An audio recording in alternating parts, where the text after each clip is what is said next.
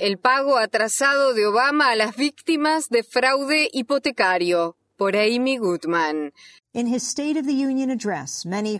En el discurso anual del presidente ante el Congreso, a muchos les pareció escuchar resonancias de lo que fuera el antiguo Barack Obama, aquel aspirante a la presidencia de 2007 y 2008.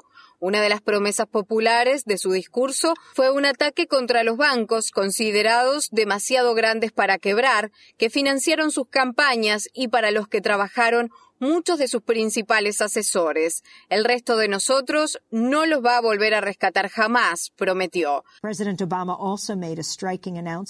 El presidente Obama también hizo un anuncio sorprendente que bien podría haber sido redactado por la Asamblea General de Occupy Wall Street. Esta noche le solicito al fiscal general que cree una unidad especial de fiscales federales y fiscales generales estatales de alto nivel para ampliar nuestras investigaciones sobre los préstamos abusivos y los paquetes de hipotecas riesgosas que provocaron la crisis hipotecaria. Esta nueva unidad hará rendir cuentas a quienes infrijan la ley, acelerará la asistencia a los propietarios endeudados y ayudará a dejar atrás una era de imprudencia que perjudicó a tantos estadounidenses. En una decisión sorprendente, el presidente Obama nombró al fiscal general de Nueva York, Eric Schneiderman, como vicepresidente de la Unidad de Investigación de Abusos en la Tramitación y Securitización de Hipotecas. Schneiderman formaba parte del equipo de fiscales generales estatales que estaba negociando un acuerdo con los cinco bancos más grandes del país, pero se opuso al acuerdo por considerarlo demasiado limitado y porque ofrecía una inmunidad demasiado generosa ante futuros procedimientos por fraude financiero. Debido a su abierta defensa de los consumidores, fue expulsado del equipo de negociación. Schneiderman retiró su apoyo a las negociaciones junto con otros importantes fiscales generales, entre ellos la fiscal de California Kamala Harris, partidaria de Obama, y el fiscal de Delaware, Beau Biden, el hijo del vicepresidente.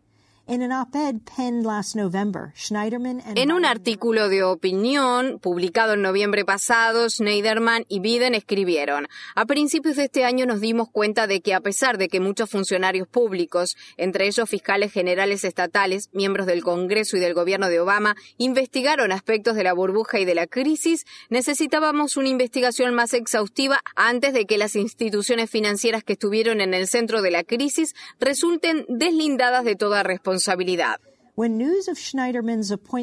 cuando salió a la luz la noticia de la designación de Schneiderman, MoveOn.org envió un correo electrónico a sus miembros que decía, hace apenas unas semanas la posibilidad de realizar esta investigación no estaba sobre la mesa y los grandes bancos estaban presionando para lograr un acuerdo amplio que la hubiera impedido. Es una gran victoria para el movimiento del 99%.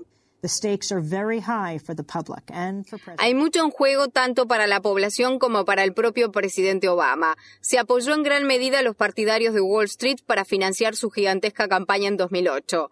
Ahora, tras el fallo de la Corte Suprema en el caso Citizens United contra la Comisión Federal Electoral, en un momento en que se prevé que los presupuestos de campaña alcancen los miles de millones de dólares, Obama podría descubrir que ya no es popular en Wall Street. Para la población, como bien sostuvo el Centro para Préstamos Responsables, CRL por sus siglas en inglés, más de 20.000 nuevas familias afrontan ejecuciones hipotecarias cada mes, entre ellas un porcentaje desproporcionadamente elevado de familias afroestadounidenses y latinas. El estudio del CRL señala que tan solo estamos en la mitad de la crisis. Lo que aún está por verse es si la designación de Schneiderman es una señal de que ahora está dispuesto a avanzar con el acuerdo multiestatal que está a punto de concretarse. Los detalles aún no son públicos, pero hay información de que el acuerdo implicaría el pago de 25 mil millones de dólares por parte de los bancos más grandes por cargos relacionados con prácticas inadecuadas en los préstamos hipotecarios, como la firma de documentos sin verificar y la administración claramente inadecuada de los préstamos, lo que aumenta la probabilidad de que se produzcan ejecuciones hipotecarias. Rolling Stone's Matt Taibbi Matt Taibbi de la revista Rolling Stone, que ha realizado una gran investigación periodística sobre la crisis me dijo, no tiene sentido que las empresas lleguen a un acuerdo sin la participación de Nueva York o California, ya que la responsabilidad potencial que deberían afrontar en esos dos estados podría llevarlos a la quiebra, podría paralizar a cualquiera de los bancos considerados demasiado grandes para quebrar. Obama es consciente de que entre quienes participan en las protestas de Occupy Wall Street en todo el país se encuentran algunos de sus más fervientes partidarios durante la campaña de 2008. ¿Será que la formación de esta nueva unidad de investigación podría significar un corrimiento hacia políticas más progresistas como sugiere Move On? Ralph Nader, defensor de los consumidores y ex candidato a la presidencia, no tiene muchas esperanzas. Esta unidad de delitos financieros es como agregar un nuevo cartel en la puerta de algunas oficinas del Departamento de Justicia sin una verdadera ampliación del presupuesto. Beau Biden, fiscal general de Delaware, expresó preocupaciones similares acerca del grupo de trabajo. Se preguntó,